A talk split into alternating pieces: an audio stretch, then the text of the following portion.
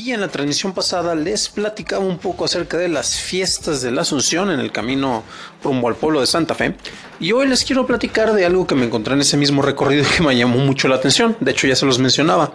Eh, precisamente mientras se iba avanzando parte de la peregrinación eh, con toda la gente eh, ahí en enfrente donde está la estatua de Don Vasco de Quiroga sobre Vasco de Quiroga, eh, adelantito de la zona del mercado, que es lo que comunica con la iglesia de la Asunción, pues hay un lugar que es bastante recurrente para muchas personas porque es, es básicamente una base de taxis piratas.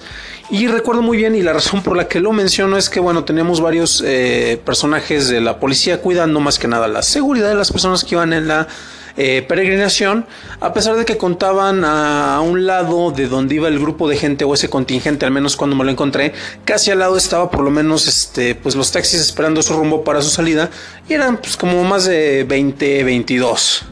Y lo menciono porque me llama mucho la atención y recuerdo cuando empezó a agarrar eh, popularidad el uso del servicio de Uber, en particular aquí en la Ciudad de México, pues ustedes recordarán que como pasa en todas las ciudades, como pasó en Guadalajara, como ha pasado en Monterrey, como pasó en León, Guanajuato, como ha pasado en todo el mundo, pues los servicios de taxis locales no les fascina esa idea y se manifestaban en contra de esos que ellos decían que eran taxis piratas.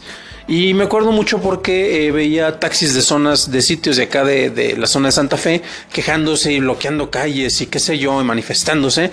Y sin embargo tienen un punto particular en el cual me ha tocado ver incluso más de 40 coches en espera eh, para ser utilizados como taxis pues piratas, precisamente para comunicar esta parte del pueblo de Santa Fe con el resto de la ciudad. La mayoría te llevaban, no sé, a Tacubaya, Observatorio o a otras zonas.